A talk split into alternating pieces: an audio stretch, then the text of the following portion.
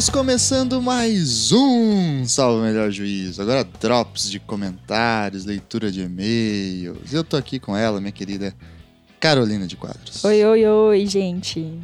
Muito bem, Carol. Nesse episódio, no meio de janeiro aqui, nós estamos as nossas boas e merecidas férias. Férias do podcast. É, porque o trabalho continua firme e forte.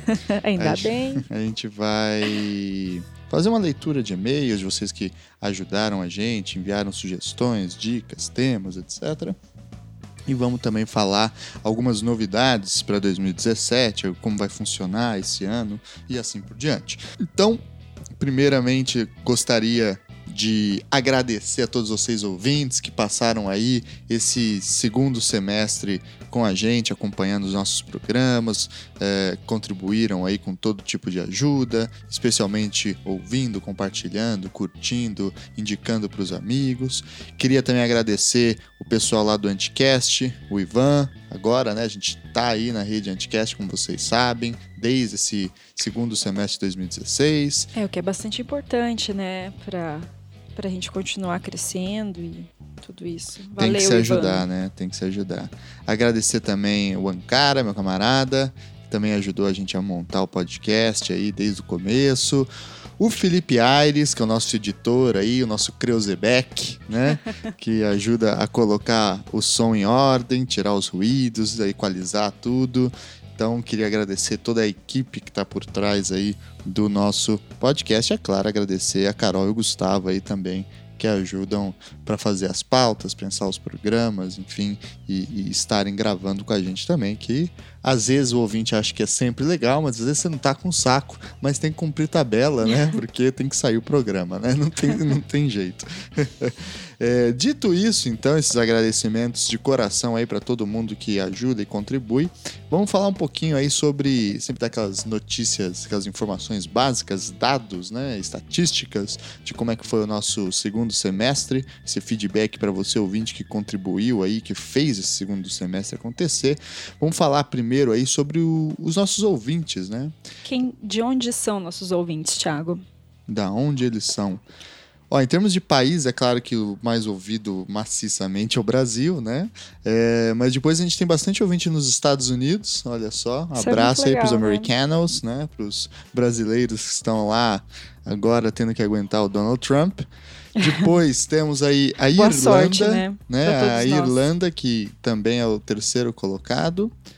Temos aí também o Japão, olha só, Olha só, os um decassegs aí. abraço pra galera que tá ouvindo a gente lá no Japão. Um abraço para os japoneses. E por fim, em quinto lugar aí de, de países que mais nos ouvem, eles, os homens do reino da Leimar, né, os portugueses. Não sei se são brasileiros escutando a gente, mas certamente os portugueses que cá nos escutam. Queria mandar um grande abraço a todos eles. É pá, vocês são todos muito fixe, porreira. Agradecer então é, todos esses ouvintes. Fora os países aí, né? O nosso ranking assim, das cinco cidades em que mais nos escutam. Primeiro lugar disparado aí, mais com o dobro do segundo colocado. Se você fosse dar um palpite, você teria acertado? Sim, Sim. tranquilamente. Eu não sei se eu teria acertado, não. Ah, mas essa é muito fácil de, de acertar. São Paulo, né?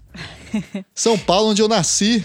Olha só, apesar de estar aqui em Curitiba, eu sou um paulista paulistano e Meio paranaense. Hoje meio paranaense, né? Mas paulista paulistano aí, sem nenhuma vergonha disso. Um abraço a todos vocês aí de São Paulo que nos ouvem, que nos ajudam, compartilham. Galera do trânsito, pegando o metrô. Aquele metrozão quase nada faculdade. cheio na Sé, 5 horas da tarde, né? Enfim, vocês estão aí também na faculdade, tendo que pegar busão, etc. Muito obrigado. Em segundo lugar, cidade Agora é que mais Curitiba, não? ouve. Não. É ela, cidade maravilhosa. o Rio. Te amo, Rio de Janeiro. Me adota, me leva pra casa, me cria. Eu lavo louça. Eu também tô aceitando. Rio, Se tiverem propostas de emprego boas no Rio de Janeiro, a gente está disponível. grande Rio de Janeiro. A gente, inclusive, nesse ano de 2017, vocês vão conferir aí, nós gravamos um programa no Rio, né? Teremos participa- participantes cariocas, já tivemos, né? A Ju, que gravou com a gente sobre direitos animais, é carioca. O Frank, que gravou vários episódios com a gente, ele mora no Rio, apesar de não ser carioca, mas mora lá. A Estefânia. A Estefânia é carioca. Carioca. O Mozart tá estudando lá e não é carioca, mas vira e mexe tá por lá. Então a gente tem uma presença muito boa aí dos cariocas, né? Isso- essa que é, vamos combinar aí com todo respeito aos meus queridos amigos de Brasília, que continua sendo a capital do Brasil, né? A capital verdadeira, de coração, aquela que se sente brasileiro moleque, né? Brasileiro da gema. É só quando você tá ali no Rio, andando perto da ouvidora, que você entende em que país que você tá inserido, né? e em terceiro lugar, depois dos nossos amados cariocas aí, ela, né, a, a Rússia brasileira, a República Independente de Curitiba, né, o, o, o governo jurisdicional do estado do Paraná, né, ela, nossa Curitiba, amada, querida, desejada, Terceiro lugar. terceiro lugar aí. Muito obrigada aos nossos ouvintes e conterrâneos. Olha aí, um abraço pros meus alunos, que eu acho que eles devem marcar uma É presença aí. Muito obrigado pela ajuda. Pessoal, desculpa as besteiras, perdão qualquer coisa. Desculpa qualquer coisa. E em quarto lugar, ela, a cidade que eu ainda não conheço e tenho um- um- uma dor no coração por não conhecê-la ainda. BH, Você não conhece BH, os Ti? mineiros, não conheço. Não? Eu sou louco pra encher a cara de pinga em BH, porque eu falo pinga. Eu acho que cachaça é uma gourmetização. Eu prefiro pinga ou mé. E morro de vontade de ir pra BH, nos botiquins. Tem muita gente que eu conheço em, em BH, eu adoraria conhecer. Estamos abertos também para convites. BH em quarto lugar aí, a cidade que mais ouve a gente. Em quinto lugar, ela, o avião modernista brasileiro, né? A cidade esquadrinhada de cima para baixo, exemplo de modernidade da América do Sul. Brasília, né? Palco de tantas tretas ultimamente desse ano complexo de 2016. Não é Brasília, é o nosso nossa quinta cidade é, que mais acompanha os nossos programas e aí por diante. Um abraço para todo o pessoal da UNB que eu conheço aí, os professores. Já tivemos alguns professores que participaram aí que trabalham na UNB ou estão na UNB agora. Também amigos que fazem doutorado, mestrado lá. Um abraço para todo mundo de Brasília, essa cidade magnífica também. Fora ela, aí temos um monte de outras cidades, né? Fortaleza, Poá, Recife, Salvador, Campinas, Goiânia, Floripa, Belém, Niterói, São Bernardo do Campo, Manaus, Santo André, Joinville, Osasco, Aracaju. Ixi, aí vai embora, pessoal.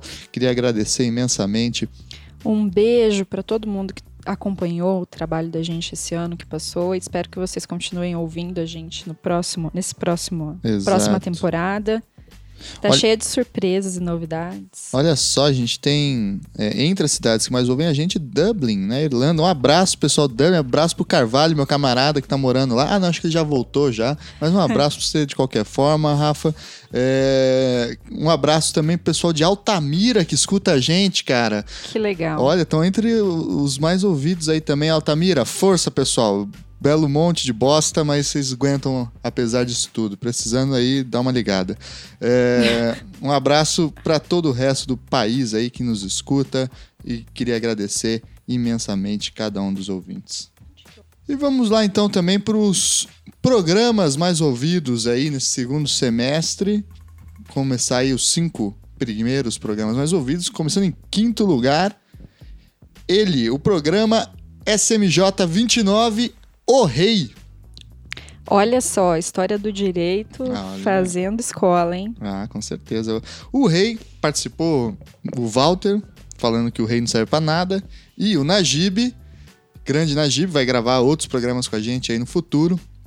Que a gente discutiu, na verdade, um pouco da história do conceito de soberania, né? Um pouco da história do conceito do cargo jurídico do rei, qual que era o papel dele na história. Programa que eu gostei muito de trabalhar também, porque para mim enriqueceu muito, ainda mais com o Najib e com o Walter, que estudam isso de uma forma muito erudita, né? E trazem elementos que a gente não encontra tão dispersos aí. Não tem um livro que você pode seguir, né? A, a não ser os do Walter aí que ele lançou. Aí o catinho para comprar. É, mas, no, no geral, eles trouxeram informações aí de primeiríssima linha para quem se interessa por história do direito. E não é um programa monarquista, né? Apesar de o título parecer, não é bem um programa monarquista. É, em quarto lugar, O programa, olha, um dos programas, o primeiro programa que eu gravei para a segunda temporada, mas que saiu em segundo lugar, que é Modelos de Democracia. Olha eu só. Gravei lá em Jacarezinho, veja só, com Fernando Brito, Marcos Botelho e o Jairo. Em quarto lugar, programa bem interessante também, um pouquinho mais curto, né? Nós falamos aí sobre as diferentes formas de se interpretar o que é democracia, né? Democracia não é só a maioria, democracia também tem outras questões aí. Em terceiro lugar, esse aqui eu não imaginava que ia estar aí, porque é um tema bem específico do direito, né? Mas olha só, tá em terceiro lugar. SMJ 28, Positivismo Jurídico, em que veio participar aqui o meu professor César Serbena e o Renê. Abraço, Renê, que vieram então destrinchar o legado do positivismo jurídico no, no, pensamento brasileiro, no pensamento do direito também. Foi um programa bem interessante. Esse programa do positivismo jurídico, acho que também, para mim, foi um dos mais interessantes de ouvir. Eu não pude participar da gravação, mas é, eu achei um programa muito rico. E é curioso que esse é um dos programas que a gente recebeu e-mails é, tanto elogiando bastante, dizendo que concordam, quanto e-mails dizendo que discordam, mas elogiando também. Então, isso é. Isso, é... Aí. isso é o efeito positivismo. Você sabe que o Kelsen, quando ele lançou a segunda é, edição da, da Teoria Pura do Direito, no prefácio eu não sei se agora é o prefácio da segunda ou da primeira edição. No prefácio, ele escreve assim: Olha, eu fui chamado de comunista, fui chamado de nazista, fui chamado de liberal, fui chamado de fascista, fui chamado de tudo. Então, se eu desagradei a todo mundo, é porque eu devo estar certo em alguma coisa. e é, é, o positivismo causa um pouco desses efeitos, né? Amores e ódios, e, e, e raivas generalizadas e amores generalizados. Em segundo lugar, SMJ 30 Crise do garantismo. Olha só, programa de direito segundo penal lugar. aí, segundo lugar. Participou aí o Portela e o Michel. Fizeram aí um belíssimo programa também explicando o que está acontecendo com a política criminal do Brasil aí nesses, nesse catastrófico ano de 2016 aí, né? O que, que significou eh, essas mudanças de jurisprudência, de legislação, qual foi o impacto tanto da Lava Jato quanto outras operações no jeito que a gente entende o direito penal. Em primeiro lugar, programa mais ouvido aí do segundo semestre de 2016, SMJ 27, o que é violência Olha só. Esse programa também ficou muito legal, né? Eu gostei bastante. Com o Baiano e com o Flávio Bortolozzi. Né? Um programa que eu gostei bastante de gravar também, ficou bem teórico, né? Bem, bem profundo, mas não sendo chatão, né? O que é sempre a nossa luta para garantir conteúdo de qualidade sem necessariamente cair em, em, termos muito rebuscados ou que impedem aí a, a, compreensão mais geral da discussão. Então queria agradecer imensamente é, também o, a, audiência em todos esses programas que foram carro-chefe aí do nosso segundo semestre. E claro, agradecer todos os convidados que participaram, não só desses, como de todos os outros programas que ajudaram a gente a produzir esse conteúdo. O SMJ é de vocês, na verdade, né? Na verdade, a gente está aqui só para fazer as perguntas. E olhe lá, às vezes a gente fala. o equipamento. Às vezes a gente pede para eles mandarem antes as perguntas que não está conseguindo pensar direito nelas. então, SMJ é, 27, o que é violência, o programa mais ouvido aí do segundo semestre, tá certo? Além desses que são os mais ouvidos, para você, Ti, qual que é o teu top, não vamos dizer um top 5, vai, mas qual que foi o programa que você mais gostou de escutar, não de gravar, vamos dizer assim? Tem um preferido é desse difícil, último semestre? Né? É muito difícil. É, eu tenderia a falar que os programas de história do direito eu me interesso Obviamente. Mais, né? É... Mas tiveram vários programas que eu gostei muito de gravar. Esse O Que é Violência eu adorei gravar. Tanto que quando a gente estava gravando, a gente pausou para fazer um cafezinho e tal, e eu até falava, olha, tá ficando muito bom, tô gostando desse, né? E, e deu certo, né? Às vezes o, o, que a gente gosta é diferente do que os ouvintes gostam também, né? Então é, é muito específico, é muito é difícil. Gostei muito de gravar o, o sobre posse e propriedade. Gostei muito de gravar o de direito e morte. Aquele lá eu achei que ficou bem legal também com o Walter, com o Paulo e Frank, né? Ficou bem legal também, gostei. Então é isso. Esses são os programas mais ouvidos aí do ano, é, segundo semestre de 2016, tá certo? Você, Carol, quais que você mais gostou de ouvir? De ouvir, eu acho que tem um que eu gostei muito, que não só de ouvir, mas de gravar também, que foi do Direito dos Animais. É um programa que foi bastante comentado também. Eu acho que esse foi um dos meus preferidos dessa última temporada. De tributação e sonegação também. Foi, foi bem bom. Foi excelente. Na verdade, todos eles, né? O de Common Law eu achei que ficou bem legal também. Muito. São informações que a gente também não encontra compiladas num manual, em lugar nenhum. Então, isso foi bem legal. E eu acho que tem um que foi comum para nós três, para mim, para você e para o Gustavo, que hoje não, não pôde estar aqui, que foi sobre as famílias do século XXI. Esse programa foi muito Sim. importante, tanto para a gente gravar, quanto pelas informações que tem ali, pelo feedback que a gente recebeu também, foi muito legal. Sim, com certeza, com certeza. Ó, um outro programa que foi bastante ouvido também é que ele, como ele saiu mais tarde, às vezes ele não conseguiu entrar na, nessa linha, foi o de pena de morte. É. Né, que é o SMJ 39 com Nicolai Colucchesi aí também foi bastante ouvido. Foi bastante ouvido na época que ele saiu e agora, né? Nesse janeiro aí que a gente está com essa situação da, das crises das penitenciárias e é, tal. É, o de penal, é, assim como o de do mundo carcerário, nosso segundo programa. Lá da primeira temporada. É, ganhou um boost aí nos últimos tempos, foi bastante reouvido também, né? Muito bem, vamos para os e-mails então? Vamos para os e-mails. Então, aqui é, eu vou ler o e-mail do Lucas de Camargos. Olha aí. Vamos lá, ele escreveu pra gente da onde, time? Minnesota! Ah, é o Lucas do Dragões de Garagem. Abraço, Lucas. Já conversamos via Twitter aí. Olha só. É, é isso aí, né? São os podcasts se ajudando. É isso aí. Prezadas e prezados, nobres bacharéis. Aqui é o Lucas Camargos, biólogo, mestre em etimologia, doutorando na mesma área na University of Minnesota. Minnesota. Estados Unidos, host interino do podcast Dragões de Garagem. E vem escrever um e-mail gigante. Foi mal. Cara, deve estar um frio do caceta em Minnesota deve. agora em janeiro. Tipo, deve. deve estar uns, sem exagero, uns 20 negativos. Ele diz: Gostei muito das discussões do último programa. Ele está falando a respeito do programa dos direito, direito dos animais.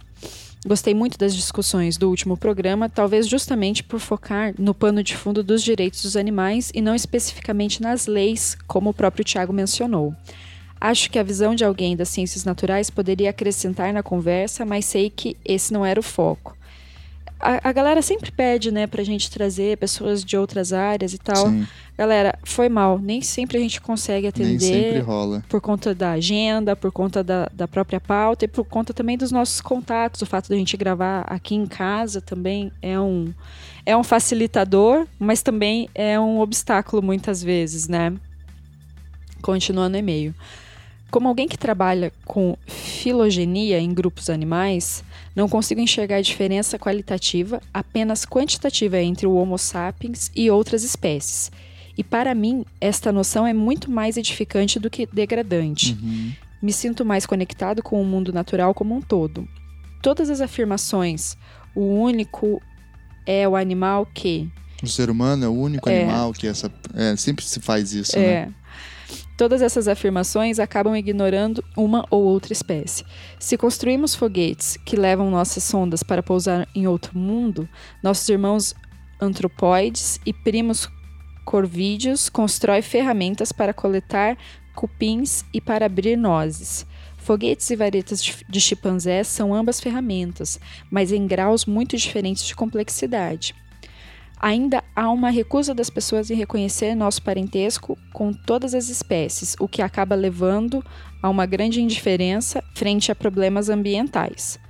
Todas as espécies, indo muito além de animais, deveriam possuir o direito de existir, e não teríamos o direito de distingui-las porque não criamos nem elas foram criadas para nos servir. O wink para o criacionismo. Entretanto, as linhas que algumas pessoas, como vegetarianos e veganos, podem criar para separar quais organismos se pode matar não são necessariamente tão arbitrárias assim. Porque na, no programa a gente fala né, a respeito dessa uhum. linha, essa divisão. Né? Cordados, apesar do nome arbitrário que escolhemos com base na nota corda, ainda são um grupo com história evolutiva em comum, que compartilham base de sistema nervoso parecido, mas que estão longe de ser o único grupo de animal com sistema nervoso central. Meus queridos artrópodes, por exemplo, possuem cérebros simples que executam comportamentos bem complexos. Olha só que legal. Acho que a lógica que as pessoas utilizam entra na questão de que o sofrimento que animais diferentes sofrem com a morte é diferente pode ser especista, mas o sofrimento que causa a morte de uma pessoa humana em seus familiares é diferente do sofrimento de que ratos de laboratório sofrem, que não formam nem laços familiares duradouros. Se não existir a linha arbitrária, como ficariam os fungos e as plantas? Apesar desses questionamentos, eu gostei muito dessa parte da discussão, porque envolve um aspecto do vegetarianismo, que eu detestava quando era vegetariano, e, e, alguns grupos de atuação direta de se sensibilizar somente com animais bonitinhos que se parecem conosco. Resumindo, alguns mamíferos, excetuando os roedores, pragas, implantações e aves. E falando nesses grupos de atuação direta e entrando na polêmica do Instituto Royal, não só foi ilegal, como fechou o maior instituto de pesquisa com animais do Brasil. Não há a menor possibilidade de desenvolver medicamentos, por exemplo, sem testes em animais. Os Beagles, inclusive, foram abandonados depois da libertação, entre aspas. Alguns grupos radicais sugerem o uso de prisioneiros, o que, além de eticamente absurdo, não leva em conta pormenores de metodologia científica, como a necessidade de um alto número de amostras para se encontrar padrões e controles variáveis. Modelos matemáticos e cultura de tecidos ainda são simples e apenas pontos de partida para verificar efeitos diretos. Organismos são complexos e possuem interações fisiológicas imprevisíveis. Neste ponto, assim como na alimentação, creio que a ideia de bem-estar animal é mais prática e empática de se lidar com a nossa infeliz necessidade de matar animais. Lembrando que toda pesquisa científica com testes em animais precisa passar por comitês de ética rigorosos. Quanto ao uso desses animais em testes de cosméticos, aí eu já acho que temos produtos o suficiente para não usar mais, mas este sou eu sendo utópico. Por fim, achei bacana a discussão sobre rios e montanhas como sujeito. Na biologia, nossa preocupação em proteger estes lugares está nas espécies que ali habitam. A perda do habitat Desmatamento, por exemplo, é a maior causa de extinções da espécie na atualidade, e a proteção destas áreas garante o mínimo de habitabilidade para diversas espécies, que conhecemos e que desconhecemos ao mesmo tempo mas o apelo da beleza cênica de uma paisagem é bem forte como os tomadores de decisão. Novamente, perdão pelo e-mail gigante, parabéns pelo excelente episódio sobre um tema tão cabeludo. E fica aqui um convite para um crossover qualquer dia desse sobre direito ambiental aqui. PS. Quantas mitocôndrias? Sim, são bactérias endosimbiontes. É uma teoria de Lynn Margulis e a explicação é justamente essa, da má digestão. Temos até um episódio do Dragões de Garagem, número 4, de quatro anos atrás, sobre o tema aí, ó. Fica a indicação. Muito legal. Muito bem, abraço pro Lucas aí. Você tocou em vários pontos aqui, né, cara? Essa é a real.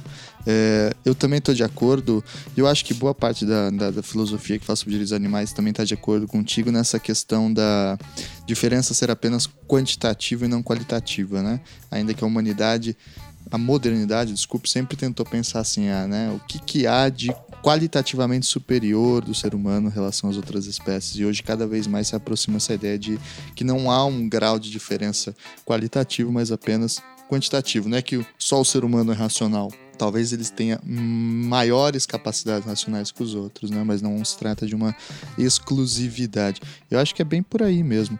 E bem interessante as informações que você trouxe aí. Por fim, fica aí sim a, a, gente discutir a questão de um crossover, já que direito ambiental é um dos temas mais pedidos aí. Exato. Nossa, como a gente. Das e sugestões gente de pauta, eu acho que esse é o mais pedido. É, e a gente precisa de montar um time. O problema é, é esse lance, né? Você tá lá em Minnesota. A gente teria que gravar via Skype. E aí, enfim, temos que ver como é que a gente faria isso certinho. Mas valeu o e-mail aí, Lucas. Um abraço. Vamos para o próximo? Vamos para o próximo. Outro Lucas, o Lucas Kaliman. Olha só, Kaliman. O Kaliman. Lucas Kaliman mandou lá. Oi, Thiago. Pausei agora o SMJ 38, o de tributação e, e sonegação. Sonegação. Quando você estava quase convocando os ouvintes para sacanear o perguntão do site da Receita Federal e me solidarizei com a causa. Explico. No segundo período da faculdade, consegui um estágio na delegacia da Receita Federal de Poços de Caldas, bem no SAC, Centro de Atendimento ao Contribuinte. No CAC. É, eu não sei como que eles falam, né? CAC. É, Era uma vaga nova de estágio, logo, meu chefe não sabia muito bem o que fazer comigo. Não demorou para eu virar Normal, o né? perguntão da RF humano, me fazendo responder as perguntas básicas de todo mundo que entrava lá totalmente perdido, sem saber direito o que queria, mas sabendo que estava bravo com o governo, personificado no estagiário inseguro de 19 anos ali no balcão. É, meu amigo, vida de estagiário é isso aí, É. cara. É, não é fácil não. Vamos ainda ter que gravar um programa só sobre A exposições de estagiário. Se um dia existir algum tipo de chat ao vivo no site da Receita, eu peço, em nome do estagiário que ali estiver, não convoque uma zoeira coletiva, meu amigo. Você sabe que ao fazer isso, você está convocando, né? Basicamente é o efeito oposto, né? Quem ocupar aquela função já tem a vida zoada o suficiente. Eu posso imaginar. Eu imagino, cara. Imagina você com 19 anos tendo que responder pergunta de imposto de renda, de tributação, qual que é a guia, qual que é o DARF que recolhe, como que faz isso, como faz aquilo. Meu amigo, isso daí realmente você passou por um estágio no inferno, cara. No mais, parabéns pelo ótimo podcast. Minha monografia foi sobre direito funerário. Olha só, rapaz. Então, se um dia essa pauta excêntrica surgir, estou à disposição. Eu fiquei curiosa aqui agora. Pois viu? é, será que tem a ver com direito e morte? Lá a gente tem o de direito e morte. Acho que direito funerário deve ser o quê? Fun- Como funcionam as funerárias? O IML? Meio bizarro o teu termo, hein, Lucas? É. Meio bizarrinho mesmo, cara. Você tem uns gostinhos meio esquisitos. um abraço. Um abraço pra você também, Lucas. Valeu pelo e-mail, meu Muito cara. obrigada pelo por contar essa história pra gente. Vamos para o próximo? Vamos pro próximo. Vamos lá. Escreveu pra nós o Bruno Pegorari. Olha aí. Vamos lá. Grande Bruno. Caros Thiago, Gustavo e Carolina, saudações. Saudações. Saudações, Bruno. Já fui apresentado ao Thiago outro dia no Facebook pelo meu grande amigo Rui Bittencourt. Olha o Rui aí, gravou com a gente. É. Abraço, Rui. Meu nome é Bruno, eu sou mestrando aqui na USP em Direito Internacional e pesquisador do Núcleo de Direito Global da FGB, FGV São Paulo. Sou super fã da SMJ e escuto vocês religiosamente toda segunda. Religiosamente não, cara. A gente é secular, laico. Mas muito obrigado Muito pela, obrigado. pela Fi- troque, assiduidade. troque por fielmente. Queria parabenizar vocês pelo episódio sobre propriedade e posse, mas destacar um ponto que senti falta no programa. Olha lá. Vamos lá. Pouco se falou na relação dos povos indígenas e tribais com a terra. Hoje no Brasil vivemos um momento jurídico extremamente delicado nesse aspecto. Na metade desse ano, ano de 2016, né, transitou em julgado no STF uma ação que estabeleceu um parâmetro ju- jurídico bizarro denominado marco temporal da ocupação Uhum. para ferir direito dos indígenas à terra, de forma a dar ampla, ampla prevalência ao direito de propriedade privada sobre aquele. O resultado disso é que diversos processos de demarcação de terra, já em estado avançado, estão sendo anulados pelo judiciário só pela aplicação desse critério absurdo. Concordamos com você, Bruno, que é absurdo mesmo. Escrevi uma matéria recente sobre o assunto, no qual tento explicar melhor a situação, a qual compartilho com vocês, caso tenham interesse em entender melhor a questão. Olha Os aí. nossos ouvintes, se quiserem entrar lá, é uma matéria que está no Justificando, com- sob o título O Geno- Genocídio dos Povos Indígenas, publicado E no em Instituto diário. Humanitas da oficial. Unicinos também. Muito bom. Enfim, talvez caiba um outro episódio específico sobre estas outras formas de relação com a terra, como a dos povos indígenas, tribais e quilombolas, e consequentemente tratamento jurídico do fenômeno. Estou também articulando uma petição internacional na Comissão Inter- Interamericana, Interamericana de Direitos Humanos sobre este caso. Daí também o meu interesse em falar mais sobre esse assunto. Por isso, já de antemão, me ofereço para colaborar da forma que precisarem, caso se animem com a ideia de falar sobre o tema, inclusive viajando para Curitiba fazer um podcast. Só avisar. Demorou. De qualquer forma, reitero que seja muito legal se a questão dos direitos indígenas surgisse no SMJ. Ela é paradoxalmente tão importante quanto negligenciada no debate jurídico nacional e vocês têm um grande potencial para levantar essa pauta, como fizeram com a questão carcerária, etc.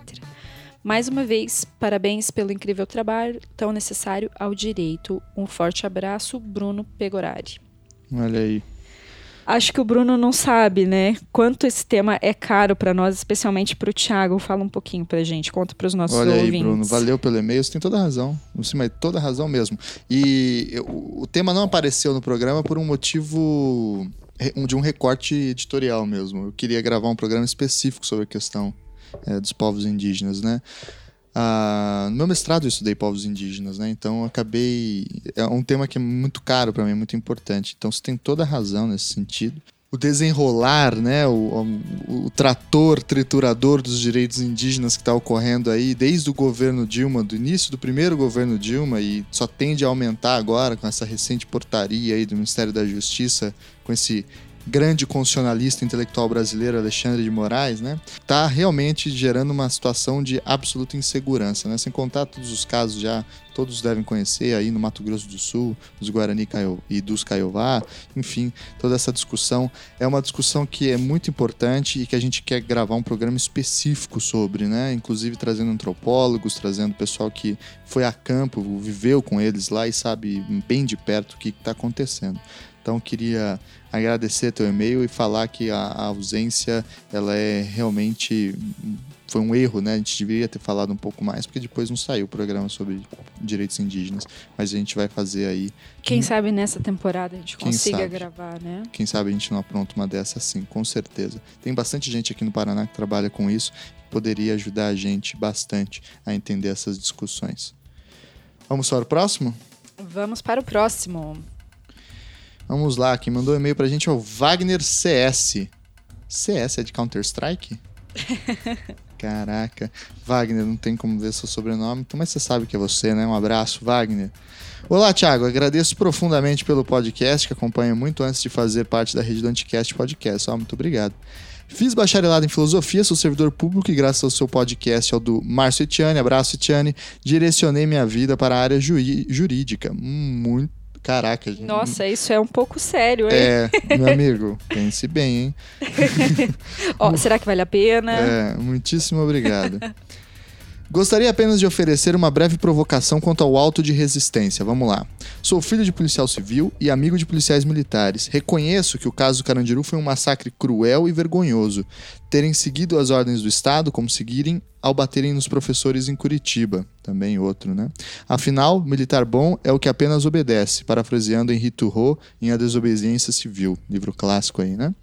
Isso dá muito pano para manga e esse e-mail não é sobre isso mas do dia a dia policial.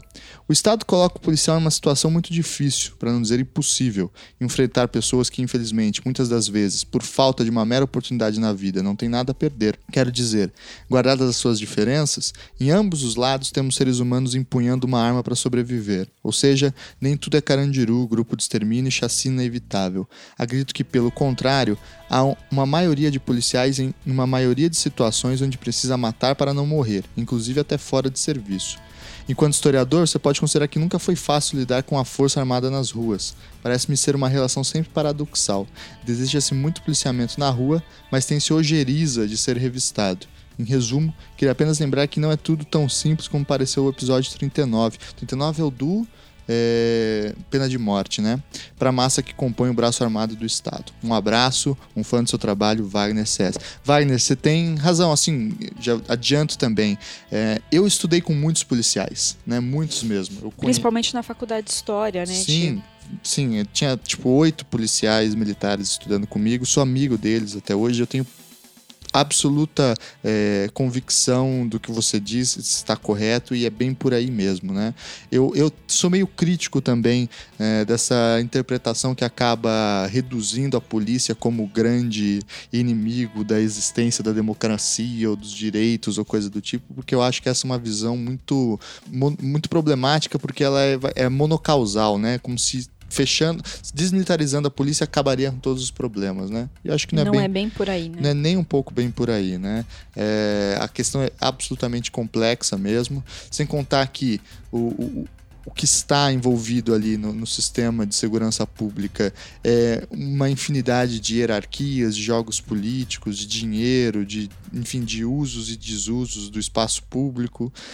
É importante lembrar também que o policial ele é um, uma pessoa que exemplifica de uma forma mais profunda a população brasileira e as pessoas esquecem disso, né? É muito difícil às vezes você encontrar um médico negro ou um juiz negro ou um, sei lá, um engenheiro negro, mas você encontra todos os dias policiais negros, né? Uhum. A corporação que mais incorpora a população pobre brasileira é a Polícia Militar, então ela, ela é um reflexo também de todas as essas complexidades que envolvem o país. Então eu tenho plena convicção de que você disse está correto. Eu acho é, bem perigoso essa redução muito exagerada da questão.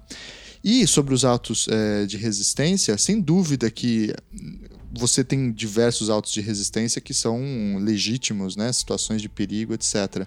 O que a gente destaca muitas vezes é o uso sacana, né? De muitos disso, desses autos de resistência que aparecem aí na, na, na, na, história brasileira. Veja, não à toa o Brasil está sendo processado pela, pela OEA, né, Organização dos Estados Americanos, na Corte Interamericana de Direitos Humanos, por autos de resistência fraudados, né? Tipo, o cara leva 12 tiros pelas costas e aí isso aparece como um auto de resistência, como se tivesse tido troca de tiros, né? Então essa é a questão mais perigosa, né, nesse tema. Mas sem dúvida é uma questão muito complicada, né? Bem complicada mesmo. Então eu queria agradecer imensamente o seu e-mail e saber que eu tô contigo nisso. Eu acho que você tem toda a razão, que é preciso sempre complexificar. Não se trata de fazer é, bandidos e, e, mocinhos apenas, que a situação é sempre mais complicada. Aliás, sobre a complexidade dessa situação, lembrar aí o SMJ 17 que a gente gravou com o Renato e com o Baiano, né, sobre violência é, e segurança pública, em que a gente discute justamente o como que essa disputa territorial entre criminosos e policiais gera uma lógica genocida que em que não há bonzinhos e malvados, né? O que há, na verdade, é, é gente complexo. morrendo. Exato. Como o que há, na verdade, a gente morrendo para todos os lados e, e, e, é muito mais complicado do que a gente quer pensar. Então, tô de acordo contigo aí. Um abraço, Wagner. E muito obrigado pelo feedback. Gente, a gente recebeu muitos outros e-mails, assim, não tem como ler todos, a gente está respondendo aos poucos todos esses e-mails. Queria pedir desculpas na demora da resposta de alguns e tal. É muita coisa mesmo e muito trabalho além do podcast. E a Carol respondeu alguns, eu respondi outros, o Gustavo outros, então queria aí agradecer todos vocês que nos ajudam a produzir esse podcast, tá? É, é para vocês que a gente faz e é graças a vocês também que a gente faz. Eu tenho um, uma outra mensagem que a gente recebeu aqui que eu gostaria de ler, que eu acho que é bem interessante. É, eu gostei bastante dessa mensagem, eu vou ler para nós. É Alex Terra. Alex Terra. Isso. Boa noite. Primeiramente, quero parabenizar pelo podcast excelente, de excelente qualidade que vocês produzem. Tenho acompanhado e aprendido muito com o material produzido por vocês. Sou médico psiquiatra e atuo como perito pela Justiça Federal. O podcast tem sido uma ferramenta importante para mim no sentido de adentrar no mundo e na linguagem do direito tão diferente da minha formação profissional, porém tão necessário para poder atuar nessa interface entre medicina e o direito. Gostaria de sugerir um tema para um programa futuro que tem sido foco atual de revisão, o direito previdenciário. Agradeço, Alex. Alex, esse esse e-mail é bastante, essa mensagem é bastante importante. A gente, na verdade, selecionou essa, mas nós temos recebido bastante comentários e sugestões de pessoas que são fora do direito. Eu acho que essa situação é muito interessante até para nós continuarmos tentando moldar o programa de uma forma que fique acessível para quem não é do direito também. É claro que alguns programas é, vão ser um pouco mais específicos, por exemplo, o de positivismo jurídico, ele está realmente muito mais voltado para quem é da área, mas no geral a gente tem esse esforço mesmo para que programa, os programas sejam mais abrangentes para os nossos ouvintes que não são estudantes de direito, não são formados ainda ou é, que são de outra, outras áreas também. Então fica aqui o nosso agradecimento e vamos continuar tentando fazer isso. Olha aí. E Alex, você que é psiquiatra aí, a gente vai. Estamos organizando gravar um programa aí sobre o novo, a nova legislação que saiu, o Estatuto da Pessoa com Deficiência, né? Isso. Que regulamentou juridicamente os benefícios para pessoas com deficiências, tanto físicas. Eu não sei, ó, vou pedir perdão pelos termos aqui, tá? As deficiências tanto físicas quanto mentais, não sei exatamente como que é o termo técnico que se usa especificamente, mas a gente vai trazer essas discussões aqui certamente. Você tem razão. Ainda mais falar sobre direito de previdência, o meu único receio é que vire um episódio de história do direito, né? Porque do jeito que o negócio está andando, meu amigo, é capaz de não haver mais previdência social até o fim desse ano, tá? Mas aí fica para uma outra situação. Mas a gente vai tentar gravar ainda esse semestre. Vamos ver se vai dar certo. Vamos sim, vamos sim. E por fim, vamos falar um pouquinho então sobre esse ano de 2017, né? Vamos falar sobre 2017. Quais são as mudanças? Eu acho que a gente tem algumas novidades interessantes para os nossos ouvintes. A gente vai tentar trazer alguns episódios que são mais em formatos de acrescentar episódios com formatos de entrevistas, de dossiês. Uhum. A exemplo do episódio que a gente fez sobre visões do direito, que foi bem legal, com Sim. o professor Espanha e com o professor Ricardo. Então, a ideia é trazer um pouco mais desses episódios também. É. Assim, agora o problema que vai acontecer é o seguinte, vamos ser bem bruto e real. A periodicidade vai mudar, tá? A gente vai publicar a cada 15 dias agora a partir de 2017.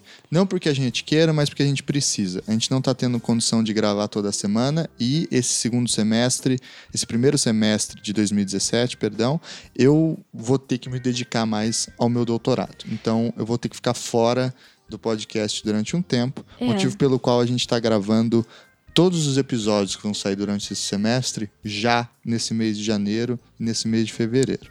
Então vão ser alguns mais pauta fria. Claro que se aparecer um grande esquema, a gente acaba gravando via Skype aí, diminuindo um pouco a qualidade, mas a gente apronta alguma coisa. Mas no geral, é, isso vai acontecer. Eu sei que não é o que vocês gostariam, né? Nem o que a gente gostaria, na Nem o verdade. que a gente, mas é o que é precisa ser feito, né? Estamos nós três ocupados agora esse primeiro semestre com questões acadêmicas, não só o Thiago, mas eu e o Gustavo também. Sim, Então, como se trata de uma equipe, a gente precisa conciliar todas as os interesses e as, as nossas é, ocupações e obrigações também, Exatamente. né? Então, Eu tenho que escrever uma tese, a Carol tem que escrever a dissertação dela. E o Gustavo passou em ciências sociais, né? Ou seja, agora o malucão vai ser full communism all the time. então tá todo mundo é, enfiado em estudo, em trabalho, em outras coisas. E aí o podcast ele não vai ficar prejudicado integralmente, porque a gente gosta muito de fazer o podcast, isso deixar bem claro, né? Mas a gente vai ter que mudar um pouquinho. o podcast ele, ele acabou trazendo muito prazer para nossa vida, né? Ele não é uma obrigação, é um, é uma, por mais que a gente tenha a obrigação da periodicidade, essa, esse- não é uma obrigação, é um compromisso. É um compromisso muito prazeroso. É sempre bom a gente receber os convidados e Vai ter um papo. É, Ainda que no fim do ano sempre aquela canseira, né? Mas é pra todo mundo, né? Independentemente, tipo, até vocês devem ouvir cansados, né? Porque já sabe que o negócio tá, é, tá todo mundo esgotado já, ainda mais desse ano de 2016, né? Mas vamos ver se 2017 vai ser um pouquinho melhor nesse sentido, tá certo? esse é o nosso desejo. Muito bem. Então, queria aí agradecer a audiência de vocês aí nesse Drops de leitura de comentários. Mandar um abraço, agradecer a Carol também por gravar aqui com a gente. Um abraço. Um beijo, um abraço com um beijo, um cafuné e um cheiro. E Vamos agradecer os ouvintes que fizeram é, comentários e mandaram feedbacks pra gente por e-mail. Vamos agradecer a Aline, Hack, o Daniel Reis, o Ricardo Alves de Souza, o Andrews Penha, o Marcos Desen, quem mais aí? O Thiago Luiz Correia, o Rafael Garcia Dias, Isadora Tálamo, o Dan- olha, de Londres, hein? Você viu só? Não, e o Rafael Garcia da Espanha, a galera é muito poderosa, né? o Danilo Garrido Monteiro, Alexandre Freire, Freire o Murilo Henrique, Da Itália, Da- Maquê. a Sharon Calef, o Glauco Leonardo de Oliveira, a Fernanda Campagnucci, será que é assim que fala, Fernanda? Se não for- Campagnucci, é, como aqui. o Ricardo Balbil, o José Fonseca Júnior, o Eliakim Santos. Acho que é Eliakim. Eliakim. Acho que a sonoridade é melhor. É, pode ser. O Carlson Galdino, a Thaís e Cristiane Pozobon, Felipe Martins, Nívia Belos, o Douglas Philips Freitas, o Leonardo Santa Brígida, Davi Aleph, a Gabriela Ferreira, o Bruno de Macedo Inácio, o Guilherme Rodrigues, o Rafael Tanos, o Augusto Herman, Renato Rios, o Bruno Pegorari, o Guilherme Galdereto, o Carlos Augusto Sherman, Thales Henrique Lessa Chagas, o Josué Gomes Ribeiro, o Matheus Augusto, o Ezequiel Sil Silva. E toda essa galera, ó. E todas as indicações de, de, de temas que a gente já recebeu, hein? Um monte, né? Questão de direito ambiental, direitos humanos. Bastante gente manda, pede pra gente fazer um programa de direitos humanos para desfazer a ideia do direitos humanos para humanos direitos, né? Ou que direito humano só serve para defender vagabundo. Pode deixar, vamos ver se a gente consegue fazer alguma coisa nesse sentido, né? É, de tutela da vida, enfim. Eu achei muito legal que o Carlos Augusto Sherman mandou para a gente direito de imagem pós-morte.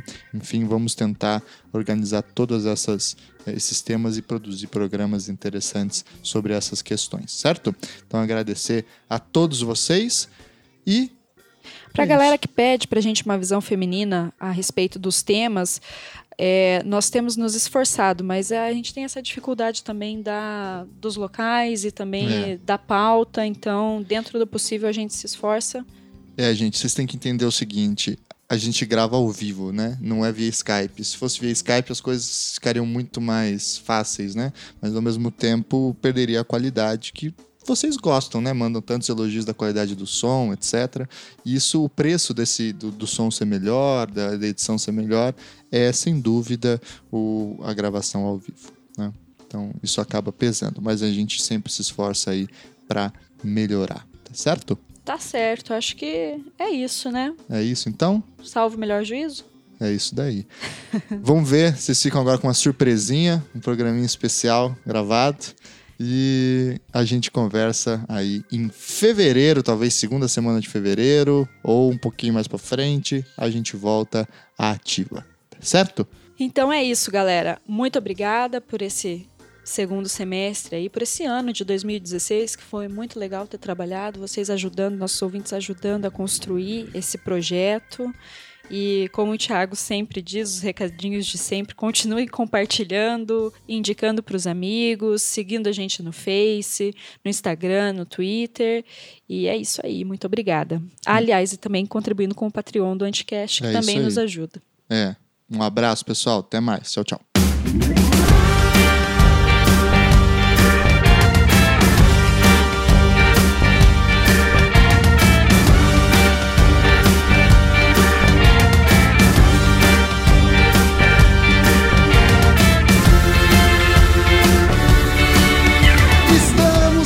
Mais um Salve o Melhor Juízo. Numa edição especial fora de época, impensado, na base da loucura, nós vamos falar de comida.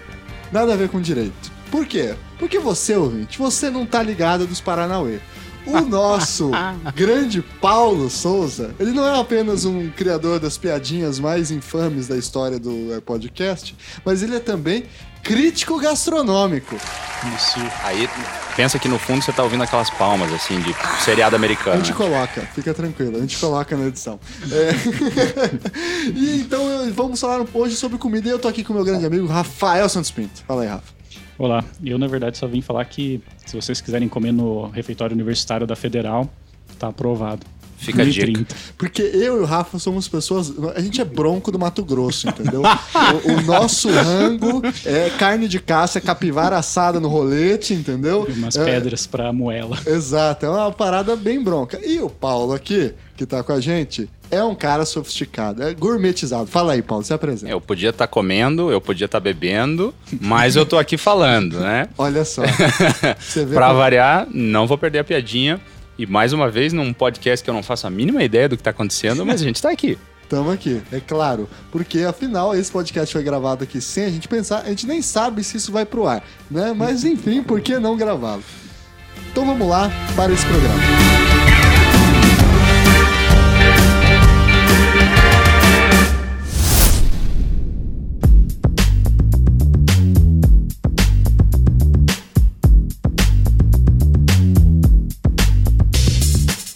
Então, Paulo, vamos falar sobre o direito à alimentação é, qualificada. Eu quero que você me explique o seguinte, me fale o seguinte. O Dom é uma fraude ou não é? O Dom é aquele restaurante do Alex Atala, dois estrelas, que custa o zóio da cara. Qual é que é desse restaurante? Fábula no sentido econômico e no sentido gastronômico também. Não, é, é um lugar muito bom mesmo. É caro, caro, vezes 10 elevado à nona potência, de caro, muito caro, mas tem, tem o seu valor, não econômico, mas gastronômico.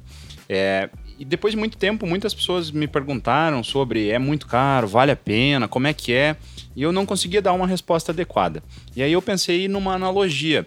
É, essa analogia eu ainda estou desenvolvendo, então ela não está fechada. Em primeira mão aqui. Primeira mão. Inédito, inédito, inédito, porque na verdade eu ainda não publiquei para ninguém. Né? É a primeira vez que eu vou falar essa analogia é bem simples. Quando a gente trata de comida, é igual quando você fala de briga e arte marcial. Então você tá lá, o Krav Maga e o Kung Fu. Com os dois você consegue dar porrada em alguém. Né? Você resolve o seu problema. Então, aí você consegue. Se você precisa dar porrada em alguém, você vai lá e dá um soco na cara, resolveu o problema, né? Mas você pode bater no sujeito com estilo. Se ele vem te dar uma porrada, você pode simplesmente desviar, mas você pode desviar com estilo. Isso é a arte marcial. Então é marcial que ela serve para uma tem um objetivo, que é defesa e ataque, mas é tem um componente artístico.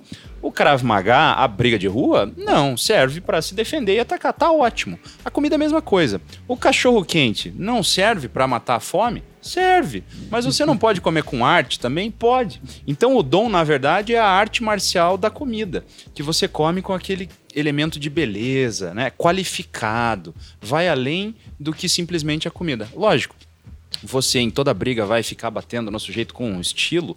Não, né? Você vai fazer o mínimo necessário. Então, no dia a dia, você acaba não comendo com estilo também. Normal. Mas, de vez em quando, por que não fazer um negocinho legal? Né? Então, no MMA, você não vai ver o cara fazendo o tigre e o dragão. Você vai ver ele fazendo o básico, o feijão com... Veja, olha a analogia que a gente faz, o feijão com arroz. Né? O feijão com arroz é o do dia a dia. Mas, de vez em quando, por que não comer um tucupi, é, uma então, priprioca. o que, que, você comeu lá? Qual é que é as paradas? A boa parte dos negócios eu nem consigo lembrar o nome, porque eram nomes muito chique. psicodélicos. Não, chiqueza pura. Aquele prato enorme com um, um pedacinho de comida no meio. E aí você olha a foto e fala, que absurdo, né? O cara paga uma fortuna para comer um pratinho daquele. Eu também pensava assim. Só que depois, quando você está no 12 prato, você repensa as suas escolhas. E aí você já está explodindo. Caceta, e o garçom. 12, 12 mais 2 de bônus. Né? foram 14 pratos. Aí quando você está no 12 e o garçom está trazendo mais um, você pensa, cara, não dá para ele me dar um desconto e tirar esse prato aqui? Porque, é Porque você caro. não aguenta mais. E você não aguenta mais comer de tanta coisa que tem. Então tem esse, esse porém, né? Não é um pratinho assim. Agora, quando você vai comer o feijão e arroz, você faz um prato só, de uma vez. E um belo de um pratão, né? Muito bem. E, e, quais outros lugares interessantes que você já foi comer assim, Paulo? Porque aqui é sério, você não tá ligado. O Paulo é crítico gastronômico mesmo. Ele escreve colunas sobre gastronomia, etc. Vai para tudo quanto é restaurante fudido. Você já foi nos famosos restaurantes de três estrelas Michelin e, e tal? Ainda não. Preciso conhecer um deles. Né? Mas eu vou da baixa gastronomia à alta gastronomia. Acho que a gastronomia não, não pode sofrer preconceito nem discriminação. Tá. Toda comida é digna de ser comida. Qual que é o teu pé sujo preferido? Ovo colorido. Home ops. Home ops, puta, home ops home é uma parada.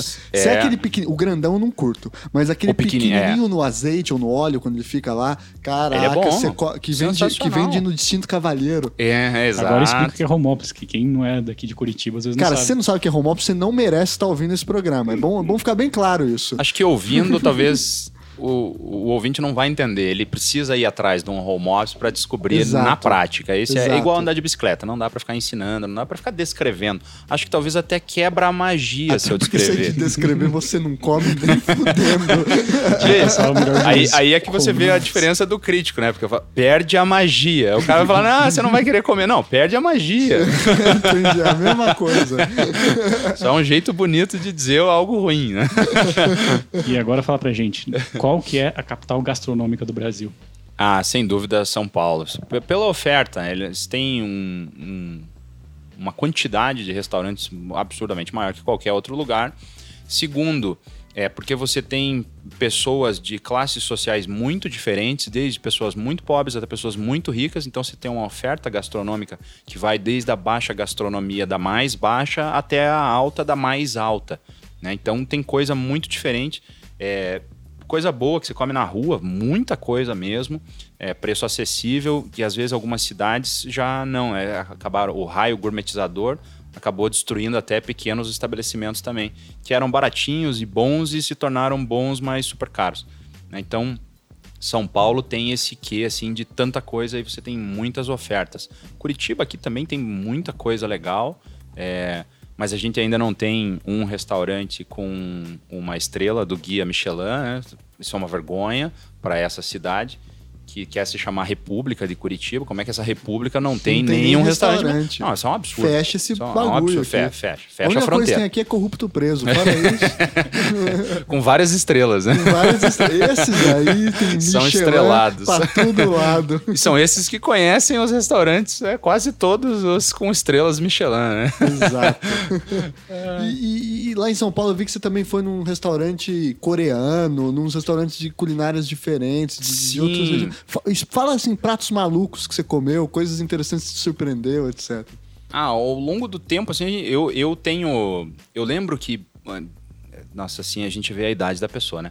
Mas o bom e velho extinto site do IBEST, depois que foi adquirido pelo IG, né? Umas coisas assim que a gente nem lembra Para mais. Para que tá coisas, né? feio, amiga. É. Mas eu lembro que nesses sites eu, isso nunca foi público, mas eu tenho certeza que eles tinham um repórter engraçadinho, que era um cara que postava umas reportagens só curiosas, sabe? E isso meio que acabou, eu não encontrei em nenhum outro site de notícias. E esse cara postava, às vezes, é, sobre comidas diferentonas e tal. Tudo que era diferente, esse cara postava. Ah, tinha um copo que você bebia de cabeça para baixo, ele postava. Então era de tudo. Mas dentre as coisas que ele postava era esses elementos de comida também, que era bem engraçado. E aí o, as pessoas também, muito, quem, quem vê lá no Instagram, fica a dica, fazendo jabá já, siga lá, só mais um crítico, sem acento, tudo junto no Instagram. Tá hashtag, no link, tá hashtag. É, e aí as pessoas vêm postando e vêm perguntar, né? Isso Caraca, é uma curiosidade agora, comum. Porque eu não te seguia no Instagram, eu tô Eu achei que era só no Facebook Fica, que você publicava. Siga, siga. Não, eu só publico no Facebook porque é mais comum as pessoas olharem lá pelo Facebook. Mas o Instagram que é a plataforma mesmo de publicação. Ah, veja, é coisa profissional, né, amigo? E aí, cacete, Não é assim um negócio só. amador. Caraca. Vamos e... bombar esse negócio, ouvinte. Todo mundo adicionando o Paulo aí. Uhul! Na, verdade, o Instagram ainda não é muito popular. O Instagram é do Só Mais Um Crítico. Então tem, tem 300 e poucos seguidores. O que qualquer menina aí consegue em um dia mais do que eu consigo. Mas tudo Depois bem. desse programa você vai conseguir o nicho dos jiu-jiteiros. jiu-jiteiros. Kickboxers todos vão acompanhar. Aí, ó. Olha aí. Por favor, siga lá. A gente vai ficar bem feliz. Exatamente. E aí eu publico lá e, as pessoas acabam me perguntando, quando eu, justamente como você falou, assim, ah, que vê alguma coisa diferente, pergunta o que, que, que, que eu já comi de diferente, o que eu já vi de diferente. Depende muito do nível do que, que é diferente para cada um, né? Isso eu vejo. Porque às vezes coisas que eu, que eu julgo meio normaizonas, as pessoas já ficam, já acham assim super diferentonas, né? É, outras pessoas, talvez de estômago mais forte, já olham e falam, ah, isso aí é molezinha, qualquer um come, né? Do tipo é, churrasquinho grego em esquina de cidade do leste. Acho isso super normal. Você As pessoas comeu? ficam horrorizadas. Né? Delicioso, inclusive, com o sabor é, do defumado do diesel dos carros que passam. Isso é, um, é uma coisa boa. Assim. Parece ruim, mas é legal. Dá um gosto defumado diferente, que é e diferente é carne de outros. gato ou de, de, de, de, de o Eu que, que é não perguntei, mas como todo mundo vai falar La Garantia Soy Joe, certamente, né, é do Wagyu, né? mas curiosamente você não vê gatos na rua em Estado do Leste, né? Então isso pode ser um indicativo de, da origem do churrasquinho, que eu prefiro não saber mas que é bom, bom. Recomendo. Não tive problema, não, não tive nenhum problema, é bem gostosinho. Né? Então, isso é um negócio que às vezes é diferentão, as pessoas já acham diferente. Mas vocês nunca mas... tipo umas paradas bem loucas? Olho de cabrito, fígado de não sei o que lá. É... Manja esses pratos exóticos? Cara, já algumas coisas, assim, não. É, na maior parte das vezes por falta de oportunidade, porque eu sou um cara muito curioso. Eu, eu, não tenho nojinho, assim. Eu como se eu achar ruim, não como mais, mas não, ai, é o, sei lá, a tripa do bicho, não sei o que lá, ai, que horror. Não, eu acho que, como eu falei, né, tem que ser da, da baixa alta gastronomia. Um, alguém que gosta de comer mesmo não pode ter frescura para comer. Porque assim, o Paulo já foi pro Japão, que eu tô ligado. E o Japão é um lugar conhecido pela é, tem um, tem um pouco acima da média, né?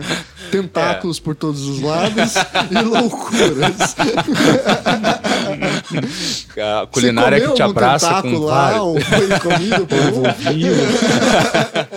é. Não, tem coisa, por exemplo, ouriço, as pessoas acham muito curioso comer. É, é muito bom se você tiver a oportunidade. Aqui no Brasil é muito incomum e quando tem é muito caro, né? O que é, não é interessante. Mas lá é bem mais comum você comer ouriço do mar. É uma, eu me surpreendi, é uma, uma carne muito gostosa. Quando eu pensei, você pensa o ouriço, você não pensa um negócio lá muito interessante, né? Mas é bom.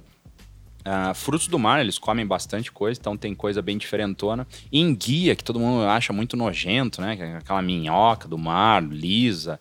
E se você vê como é que as pessoas fazem para fazer enguia, não é um procedimento lá muito bonito Porque tal. cozinha no sangue dela. É, né? e para e pra tirar a pele, você tem que prender ela com um preguinho e tal. É um, é um negócio feio, assim, é meio feinho. Lampreia também é um bagulho feio é... pra que o povo come em Portugal. Né? Então, né? é, e às vezes as pessoas têm isso de ver. Não sei, eu acho que por ser um cara do interior, né? Apesar de vocês serem do do Broncos do Mato Grosso, eu também não fico muito longe. Aí, é. então, eu não tenho problemas com isso, assim, mas tem gente que fica, né? Ah, é, é o aqui que a gente chama, né, o piá de prédio, né? Que acha que a carne vem embaladinha no mercado lá. Né? E aí, se ele vê o bicho morrendo, ele, ó, oh, meu Deus do céu, nunca mais vou comer carne, vou virar vegetariano. mas, não, você vira vegetariano por opção, não por claro. ver o bicho. Eu acho que é uma, são coisas diferentes. Você tá Fica na aí, linha do Alex Atala. Mata a galinha na mão mesmo e cozinha. Ah, acho ah, melhor, porque eu sei daí pelo como é que foi feito. É, né? Pelo menos você assume a resposta. Exatamente, acho, acho, isso bem legal. É, a gente tem muito essa coisa de esconder, né? Acho que, que é necessário, até para até você respeitar aquilo que você está comendo também, para saber né, que não, não, é, não é algo tão simples assim. Mas a enguia também é deliciosa. E, e eu conheço várias pessoas que deixam de comer simplesmente por ter a imagem mental do bicho assim, falando, ah, não, não vou, né? Ai, nojinho. Tá, pô, para, né? Um troço super bom. Quanta coisa muito mais nojenta que a gente come aí, né? Talvez o exemplo das salsichas seja hum. o mais evidente. E ninguém reclama muito, né? Ovo colorido de boteco, né? Pô, né? É melhor não saber da fonte. Né? Exato. Mas é bom, bom pra caramba. E agora um novo quadro aqui do programa, acabei de inventar, que é o seguinte. Paulo indica. É talk show, né? Veja, o cara, eu, eu desconfio que tá, é uma tentativa de um quarto talk show na TV brasileira no Exato, futuro. Eu acho, né? que vai, eu acho que vai vingar, hein? Você, produtor aí da Rede Globo, que tá escutando isso agora e quer levar a gente pra Rede Globo, liga pra gente, tá baratinho, viu? É... Faz um contra... Aproveita o contrato agora que o cara não tá exigindo grande coisa, né? Exato, tá? Mas quer levar essa merda embora, pode levar, não tem zica não. É... Paulo, cinco restaurantes imperdíveis no Brasil. Sendo um deles em Curitiba, porque senão eu vou bater em você, porque eu não quero não, viajar mas tem, Mas tem, tem. Mas imper... Putz, imperdível? Aquele lugar que você falou assim, eu quero voltar. Por exemplo, o Dom você falou que não quer muito voltar. é pelo custo. Okay. É, então, é, acho que tem esse elemento também. Lógico, se eu sou um sujeito milionário que não tem onde gastar dinheiro, e no Dom é tranquilão, né? Então, imperdível... Mas acho que não é, é isso para a maior parte das pessoas. De quero comer tem lá que... de novo, é. Um que é mais caro mas que eu acho que vale muito a pena que tem aqui em Curitiba, que é um, uma franquia que não veio daqui, mas que é muito bom, é o Coco Bambu. Eu acho que ele tem é, uma comida muito boa, frutos do mar, porque você vai chegar lá, você vai ver que o restaurante tem uma bíblia. É sério, é, um, é uma coisa absurda, assim, de tanta coisa que eles têm para pedir. Eu não sei como eles conseguem fazer aquilo tudo muito bem. Mas é, é tudo bom. De plástico. É. Desconfio. mas acho muito bom, acho que vale a pena. É um pouco mais caro, mas é legal. Na verdade, se é branco é, é frango, se é vermelho é, é carne. É frango com tinta. ah, mas é piada, mas uma vez foi feito um teste com as pessoas para ver se elas identificavam as carnes. A maioria das pessoas não sabe identificar. Elas acreditam naquilo que dizem que é. Ah, eu, eu, sou, eu sou essa pessoa. E não é assim, tipo, ah, não, isso aqui é o fazão da África ou é o fazão da América Latina. Não, cara, não é esse tipo de distinção. É, é carne básica. ou é boi? É, o cara não, não consegue, não é sabe gente identificar. Ou é peixe? um forte argumento pelo minhocossu. ser incorporado nas carnes. É, pois é, as pessoas falam assim, ah, não, eu não como no McDonald's porque o hambúrguer é de minhoca. De minhoca. Ah, cara, você não sabe nem identificar a carne. Por que você tá reclamando da minhoca, né? Come a minhoca. Não é gostosinho? Acho bom. Tá, primeiro, primeiro coco bambu. Coco bambu. Segundo, um, eu vou fazer a propaganda de um pequeno estabelecimento aqui em Curitiba que eu acho sensacional. Opa. Que H eles mudaram o nome um pouco, mas chama Negrita Empanadeira. É o Negrita Bar, que fica ali na rua São Francisco, Já bem no almoço início. várias vezes lá. Sensacional é aquele lugar. O preço é espetacular. O duro é que se eu, eu, eu posso tirar isso aqui, porque daí todo mundo vai pra lá, vai começar a gourmetizar e vai ficar caro, né? É, ruim você ficar dando é a dica para as é pessoas por grande. isso. A nossa sorte é que o podcast é pequeno. Então, Porque eu tenho, isso é um problema também. Quando fica pop então é o lugar, seguinte, é saiba a porcaria. dica, mas não vá. Ou melhor, vá, mas não conte pros outros. Isso. Ou vá só uma, Vá uma vez, vez, só isso. não fique repetindo. É, não, não publique que você foi, por favor. Exato. Mas eu acho sensacional, eles têm uma comida muito boa, Pra uma simples, pegada mas espanhola, É, né? não, e é maravilhoso. Pô, atendimento é super legal. É um lugar descolado, não é aquele lugar cheio de frescura, sabe? Você É, senta rua São lá. Francisco, cara. Você Você queria esperar o mas é. ninguém. Não, e é legal porque você termina de almoçar e se você ficar ali na rua, você, Você já fica noiadão, baseado. noiadão, de graça. baseado, é impressionante. fome, volta pro restaurante. É Acho- acho que essa é a pegada dos caras, descobri- entendeu? Grita, a gente Ah, descobriu você. pegamos Polícia Federal flagra. vai ser agora acionada e vamos levar você pra cela do Eduardo Cunha. Vamos lá. Ah, Terceiro. É, negrita, que mais? Pode ser de outros lugares. Nossos ouvintes de Deixa eu São Paulo estão tristes com você agora, hein? Ah, pera aí, ouvintes de São Paulo, estou pensando num que eu fui lá, que a gente foi em alguns. Ah, um que eu gostei. O Dom não vale, porque ele é muito caro, mas fica, eu acho que vale a oportunidade se você tem. Se você é desapegado do seu patrimônio é, e um dia quiser impressionar alguém, ou simplesmente quer se esbaldar de comer mesmo, Vá é, vá no Dom. Eu acho legal porque o Alex Atala tem essa pegada assim, e, ah, tipo Policarpo Quaresma, sabe? Do ufanismo nacional, de ah, os ingredientes nacionais.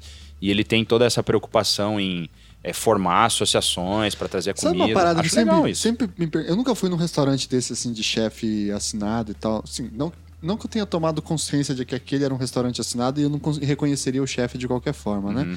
Mas o cara tava lá, você viu ele cozinhando ou, tipo, ele é só o dono e ele, na verdade, ele fica em Paris contando dinheiro? Então, daí e- eu acho que eu vou fa- fazer a terceira sugestão pro, pro ouvinte lá de São Paulo, que foi o, o restaurante desses estrelados que me deixou feliz. Porque esses, geralmente o chefe é tão estrelado, não Que só pelo guia. aparece. Não, é muito raro você encontrar o cara lá. Primeiro, o, o, o exemplo do Atala. Ele tem mais de um restaurante, então às vezes ele fica em um, no outro, então é difícil você encontrar lá. Segundo, ah, ele é um cara todo popstar, né? Então ele tá, ah, hoje ele tá lá no Pará fazendo um evento, amanhã ele tá não sei aonde. Então o cara não para no lugar. Ele instrui, mas esse é um dos grandes desafios desses chefes também, né? É instruir uma boa equipe para que os caras façam aquilo do jeito que ele mesmo faz, né? É, mas o que me chamou a atenção foi um restaurante desses estrelados, que é o Kinoshita, ou Kinoshita, depende da tua pronúncia lá do japonês, que é do chefe Murakami. Pois, cara, sério, eu queria abraçar ele e levar ele para casa. Porque ele é um chefe super famoso, super estrelado, e ele tava no restaurante da hora que a gente chegou até a hora que a gente foi embora. Esse é um dos restaurantes que você tem que ter um desprendimento patrimonial também. É menos do que o Dom, que o Dom, é um- né, as duas estrelas fazem ele ficar mais caro ainda. Mas o, o chefe Murakami veio na nossa mesa trazer o primeiro prato, explicou o primeiro prato, foi super educado, super gentil. No fim, que a gente tinha terminado lá, ele trouxe um- um- um- uma sobremesinha de cortesia, é, veio bater papo com a gente, Olha deu um aí. cartão e tal. Assim, Telefone quase... privado, celular dele. Você troca o WhatsApp com ele agora. Sim, manda é mais. Só de food porn, não de outro.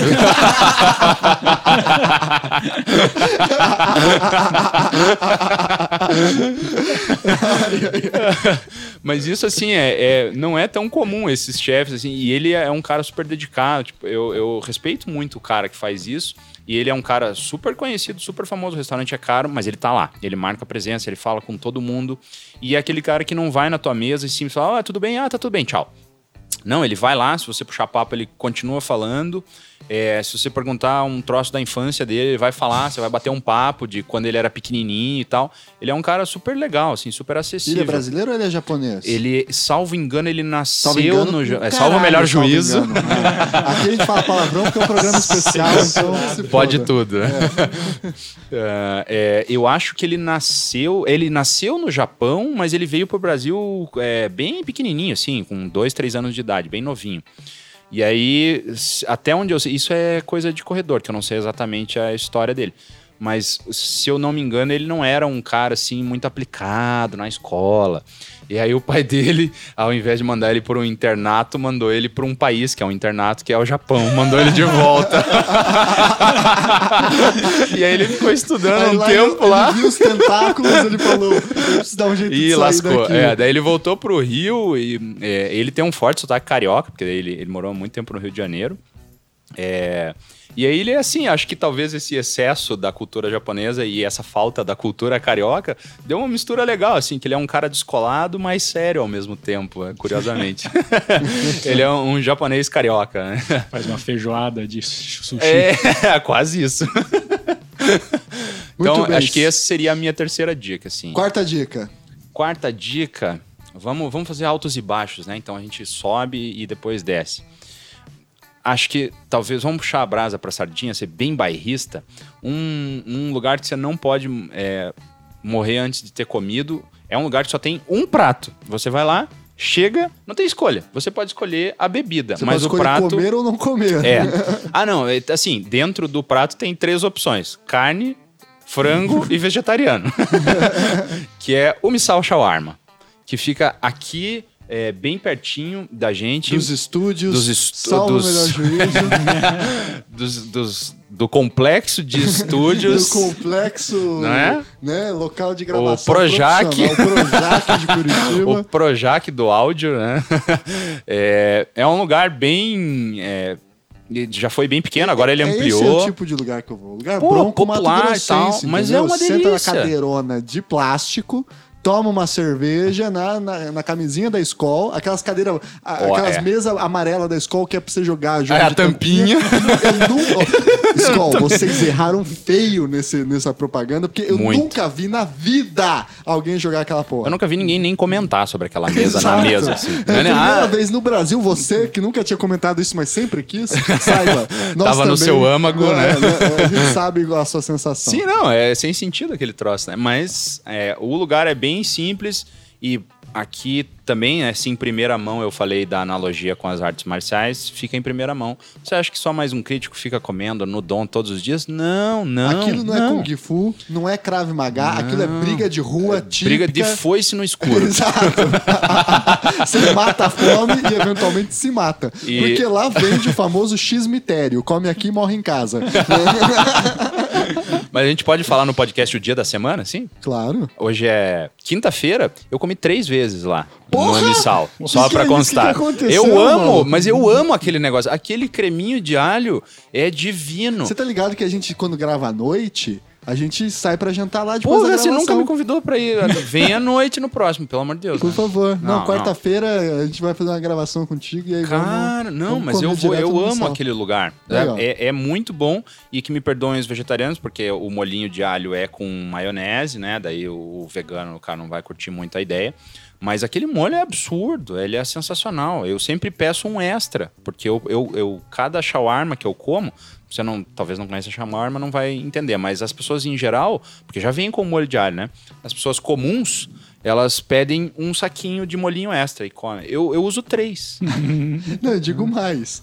É, a Carol, por exemplo, quando vai comendo shawarma, ela pede menos alho, porque já vem bastante. Menos? É, pra, então, Ou seja, tá você entendendo? que o Paulo é alguém que come um shawarma e fica uma semana sem ver a namorada.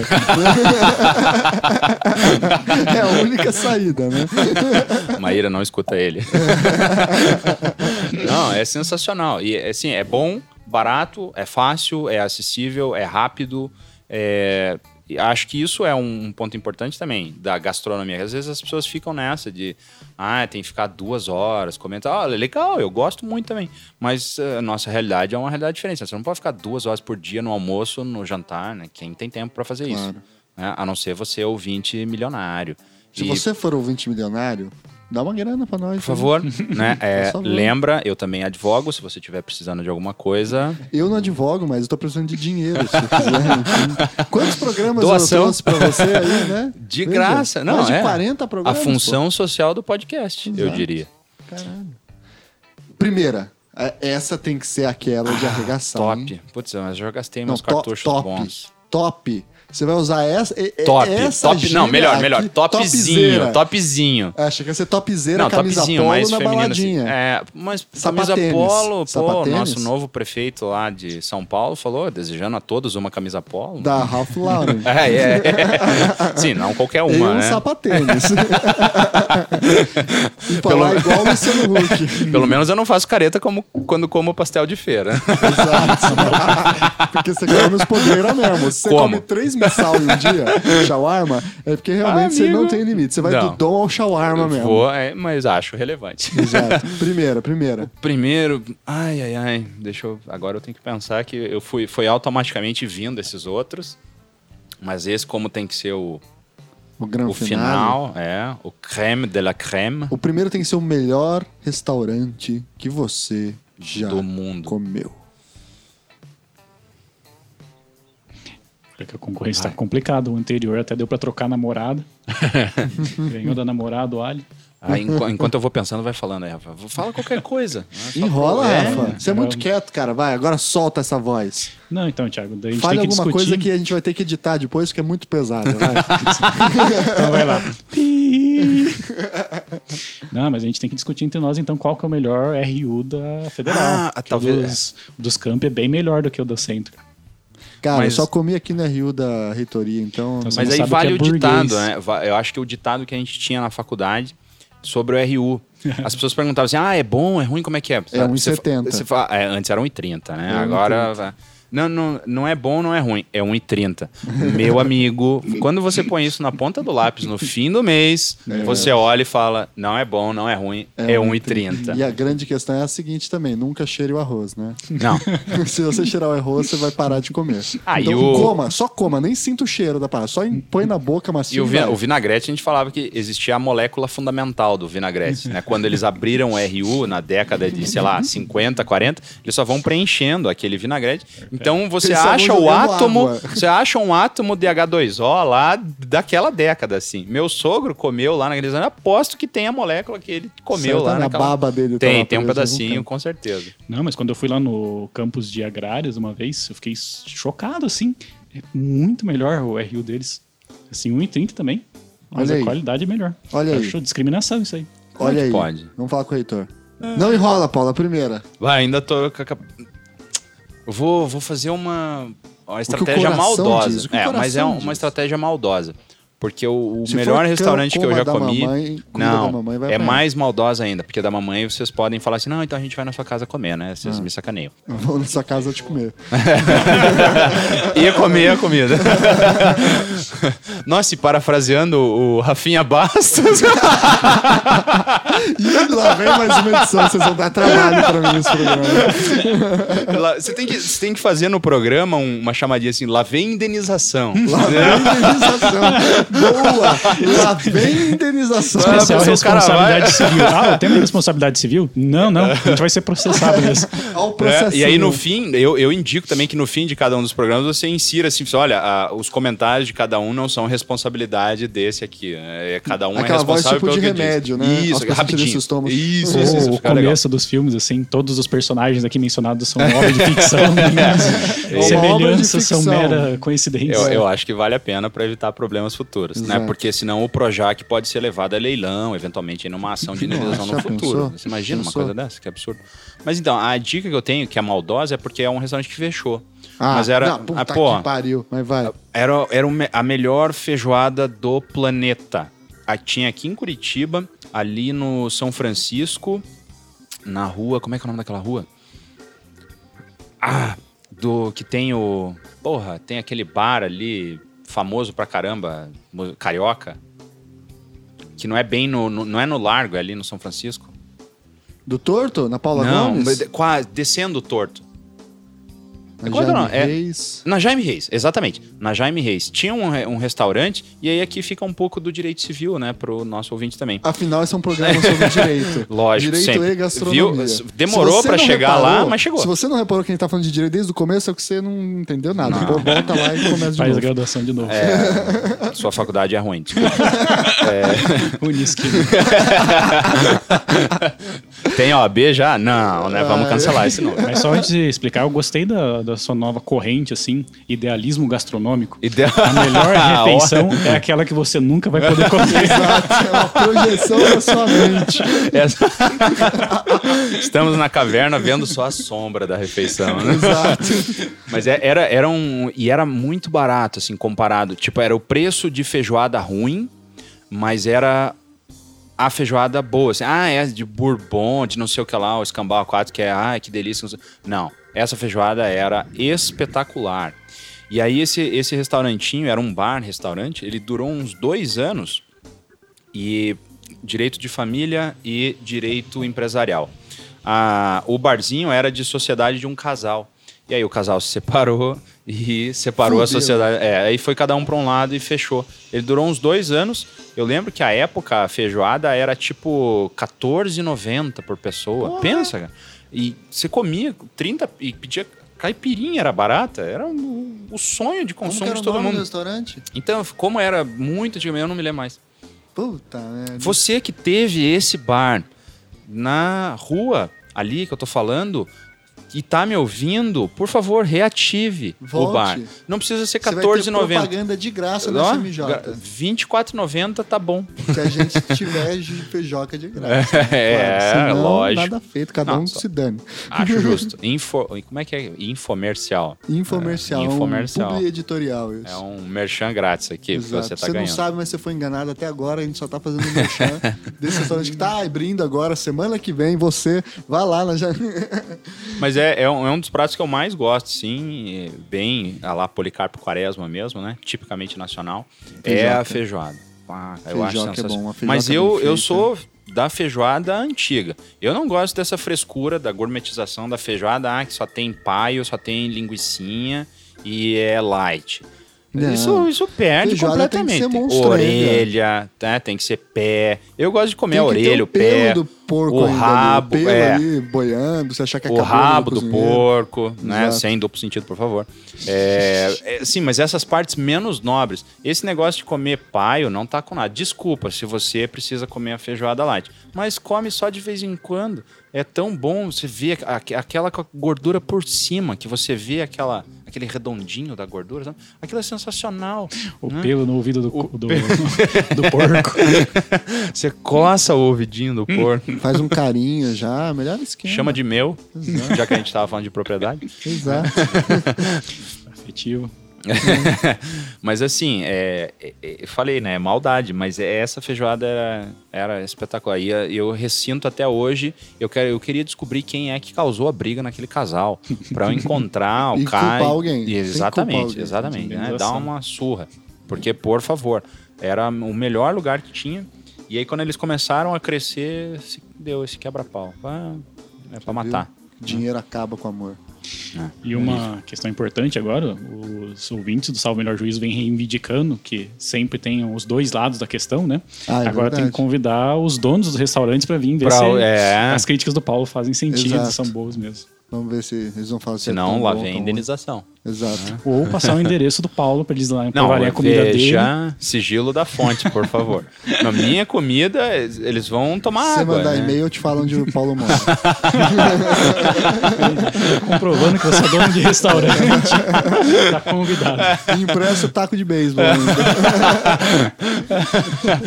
Escrito Direitos Humanos. Exato. Muito bem, é isso então, pessoal. Esse programa absolutamente nonsense que vocês ouviram Não é um oferecimento de. Do Lá vem indenização? Lá não, vem pode indenização. ser. Não, Não, vamos- vamos pensar. De quem, quem, quem, quem que ofereceu esse programa? RU da, É, eu- da Federal.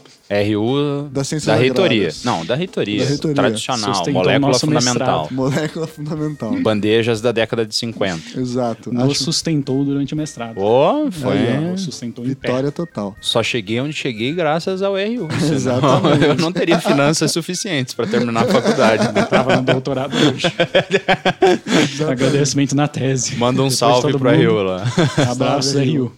E pras Nunca tias que quando você pedia pra pôr um caldinho a mais na carne, você recebia mais uma carne. né? Aquilo era, era, tinha. era o truque, É a o truque. técnica. Sim. Tinha, tinha guardião um da tia, Aham, aham. um caldinho, ela bota uma carninha. É, assim, e- mas o, o mais cruel de Mas todos era pedir o caldinho. Uma piscadela. Não, só um assim. sorrisinho. Entendi. né? Aquele sorrisinho Tinha que ter um maroto. charme, é claro, um lógico, né? Mas você pedia. O melhor era fazer o pedir o caldinho no estrogonofe. Como é que você pede caldinho num estrogonofe sem vir carne, né? Isso é uma contradição absurda. né? É, a é descarado, revela. né, o cidadão. Até hoje, uma das pessoas que eu mais tenho medo é a tia guardiã da sobremesa. Eita, essa Chegasse Com unhas e de dentes. uma segunda sobremesa, Rosnava. perdia o braço. Walking Dead, né? Assim, Já era, filho. Muito bem, então, pessoal. Vamos dar o tchau pro nosso ouvinte após esse programa maluco oferecido pelo RU da Federal. Valeu, então, Paulo. Valeu, então, Rafa. Um tchau, tchau, tchau. Valeu, valeu, valeu. tchau. tchau.